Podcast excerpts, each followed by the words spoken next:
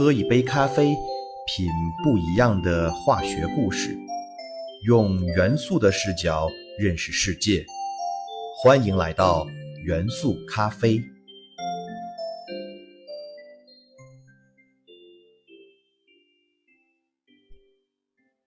大家好，欢迎收听元素咖啡，我是你们的老朋友老胡。作为金属器皿，金器、银器体现着拥有者的身份、财富和对艺术的追求；而以金属锡为主要材料的锡器，作为非贵金属器皿，除了具有广泛的实用价值外，也同样拥有着工艺价值。锡工艺品光亮如镜，具有富贵高雅的气质，在中国工艺品百花园中独树一帜。锡则临安者最佳，扣之声如铜铁，其白如银，作器疏凉。这是明代著名藏书家、文学家谢兆浙在他所著的《滇略产略》一书中对西器的赞誉。不过，大家要注意的是，这里所说的临安可不是南宋都城临安，也就是现在的杭州市，而指的是明清时期的云南临安府。西原子序数五十，位于元素周期表的第五周期第四主族，在锗元素的下面，元素符号为 Sn。锡大约发现于公元前三十二世纪。它之所以被发现的这么早，是因为金属锡的熔点较低，又不易挥发，在那刀耕火种的年代。先民们很容易就可以在大火之后的森林废墟中，发现被燃烧加热后从锡矿石中流出的金属锡。中国是世界上锡矿储量最为丰富的国家，占到了全球锡探明储量的近百分之二十九。而位于云南省红河哈尼族彝族自治州的个旧市，是世界上最大的锡生产加工基地。因此，成为了闻名世界的西都。个旧这个地名，在哈尼族人的语言中就是“银色山谷”的意思。这也就不难理解，为什么谢兆浙说临安府的锡器最为上乘，因为个旧就归属明朝的临安府管辖。在我国的周朝时期，人们就已经普遍使用锡器了。在古代汉语中，“锡”字。与赏赐的“赐”互相通用，因此“锡”字本身就有赐予、恩赐、赐福的意思。中国古人喜欢用锡制作的茶罐、酒壶、酒杯等作为嫁妆，有赐福出嫁女儿的意思；而在寺庙里作为法器而供奉的锡器，则是有赐福天下的寓意。大家在电视剧中经常可以看到佛门中的得道高僧。会手持一把禅杖，这个禅杖也被称为锡杖。之所以叫做锡杖，就是因为禅杖金光闪闪的头部就是用锡铁合金打造而成。大家还记得《西游记》中的唐僧手持的锡杖叫什么名字吗？没错，它叫做九环锡杖。当然，这件宝物是《西游记》这部小说中虚构的。而在现实中，我国陕西省宝鸡市的法门寺则出土了一根唐代鎏金银金花双轮十二环锡杖。如果说观音菩萨赐予唐僧的九环锡杖已经是天下至宝，那么这根十二环锡杖则是宝中之宝了。这件宝物是唐懿宗为了迎接释迦牟尼佛骨舍利而专门打造的。杖头是由五十九两白银和二两黄金打造而成，象征着至高无上的佛教地位，只有释迦牟尼佛才有资格拥有，因此它也被称为锡杖之王，成为了法门寺的镇寺之宝。那么大家一定会好奇，为什么古人会挑选金属锡而不用其他的金属来制作日常使用的器物呢？答案就是金属锡化学性质稳定，且对人体无毒。人们常把金属制品或者金属零件称为五金制品。五金指的就是金、银、铜、铁、锡。金器太贵，无法普及使用，而无论是银器、铜器还是铁器，都十分容易生锈。银器会发黑，铜器会变绿，而铁器会变棕褐色，进而成铁锈粉末。只有锡器既拥有光鲜亮丽的外观，又不会在空气中长期放置而生锈变色，甚至是破坏。同时，金属锡也相对易得，最终使得锡器成为古人日常生活中最为青睐的金属器皿。锡的化学稳定性来自于它的原子结构。前面讲了，硒元素位于元素周期表的第五周期第四主族，它的最外层电子结构为五 s 二五 p 二，也就是拥有四个最外层电子。我们都已经知道，原子最外层电子的稳定状态是八电子结构，而硒元素与同族的硅、锗这些元素类似，最外层是四个电子。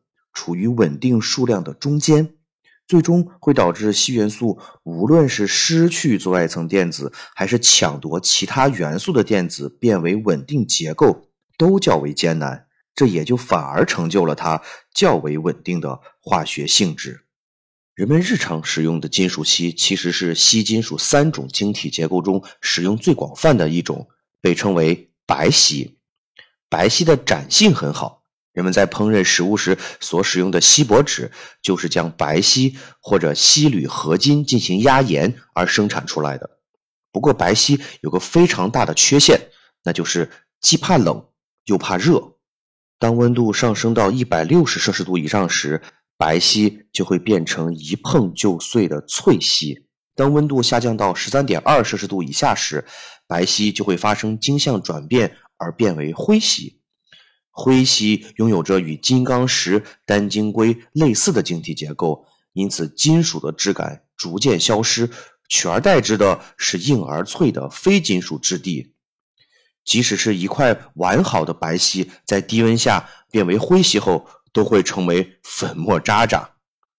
金属锡的这种低温物性转变被称为锡异，病异的异。一九一二年，美国斯科特特遣队的五名探险家进入南极进行探险。当他们返回营地时，发现装燃油的金属桶发生开裂，使得燃油全部漏光。最终，探险家们因无法点火取暖和煮熟食品，以至于全部冻饿而死，酿成了一场巨大的悲剧。之所以油桶开裂，就是因为油桶是锡焊而成。但由于锡异使得焊缝开裂，导致了悲剧的发生。但锡焊依旧是金属锡的最大应用途径，占到金属锡使用量的百分之三十一，主要应用于电子产业。传统的锡焊是铅锡合金作为焊料，但是由于铅有毒，因此无铅锡焊成为全球电子行业发展的必然趋势。之所以金属锡可以作为重要的焊接材料，就是因为它的熔点较低且化学稳定。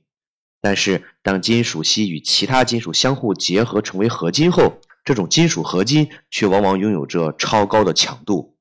例如，锡铜与五十一号金属元素 T 所形成的巴氏合金，就拥有承受负荷大、耐冲击、耐腐蚀、耐高温等优异特性。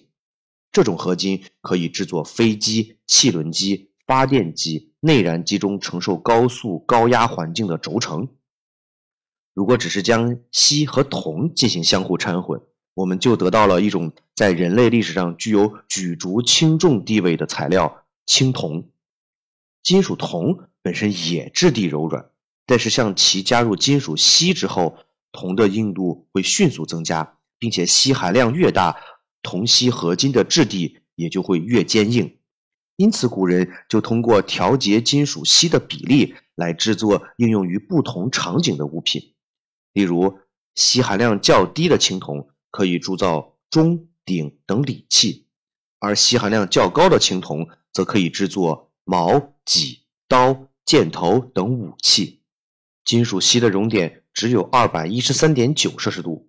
用蜡烛或酒精灯的火焰都足以烤化金属锡。不过，金属锡的低熔点特性却拥有着一个非常重要的应用。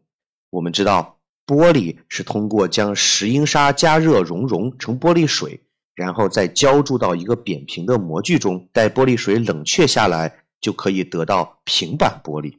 但在实际操作中，却会出现一个我们意想不到的问题。我们知道，玻璃的表面非常光滑，一般的材料表面都难以达到玻璃表面的光滑程度。这也就意味着，我们用于制造玻璃的模具材料表面也必然比玻璃更粗糙。试想，当我们将玻璃水注入了一个表面比玻璃更粗糙的模具之后，玻璃水的上表面由于接触的是空气，因此上表面可以保持非常的平滑。但是玻璃水的下表面却接触的是模具，而模具表面如此粗糙，又如何能够保证玻璃的下表面保持光滑呢？这时我们就要运用一个在玻璃制造中的特殊技巧。浮法制玻璃，所谓浮法制玻璃的原理也很简单。既然模具的表面不够光滑，那我们就可以在玻璃水浇注进模具之前，先在模具中铺衬一层极其光滑的材料。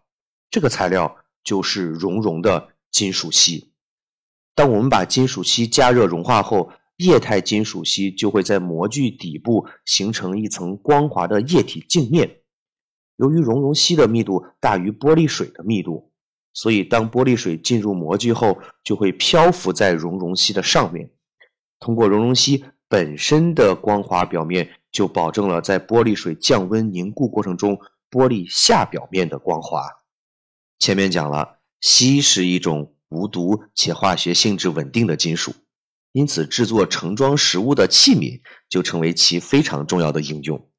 但是在现今社会，成本最低且应用最广泛的金属却是铁，所以在同时追求品质与性价比的当下，铁制品易生锈难以使用，而锡制品却相对价格昂贵。自从明代以后，纯锡制作的锡器更是逐渐成为了工艺品，具有了收藏价值。因此，锡制品的性价比在当下的社会来看相对较低。因此，人们就想在现代社会通过工业技术的手段，用电镀的方式将两者结合，镀锡铁皮便诞生了。镀锡铁皮的主要材料依旧是铁，但在外表面则通过电镀的方式镀上了一层锡。这种方法既应用了铁，降低了原料成本，又由于表面的锡层覆盖，解决了铁皮易生锈的问题。同时，锡无毒耐腐蚀，因此这种镀锡铁皮就具有了超高的性价比，被广泛应用于制造罐头盒，为人们提供了运输方便且保鲜长久的美味食物。锡和铜引领了整个青铜时代，足见锡在人类历史发展过程中的地位。不过，锡可能也在中国历史上开过一个小小的玩笑。在我国的江苏省有一座城市，名叫无锡。据唐朝茶圣陆羽的《惠山四记》记载，从西周到秦汉时期，无锡的西山出产金属锡。但是到了汉朝，西山的锡开采完了，于是就把这个地方取名为无锡。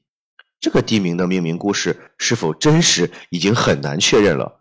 不过，现代地质学家却对西山进行了系统勘测，他们的结论却是西山地区没有产生锡矿的可能，但是可以找到许多铅矿，因此古人很有可能是将铅误认为了锡。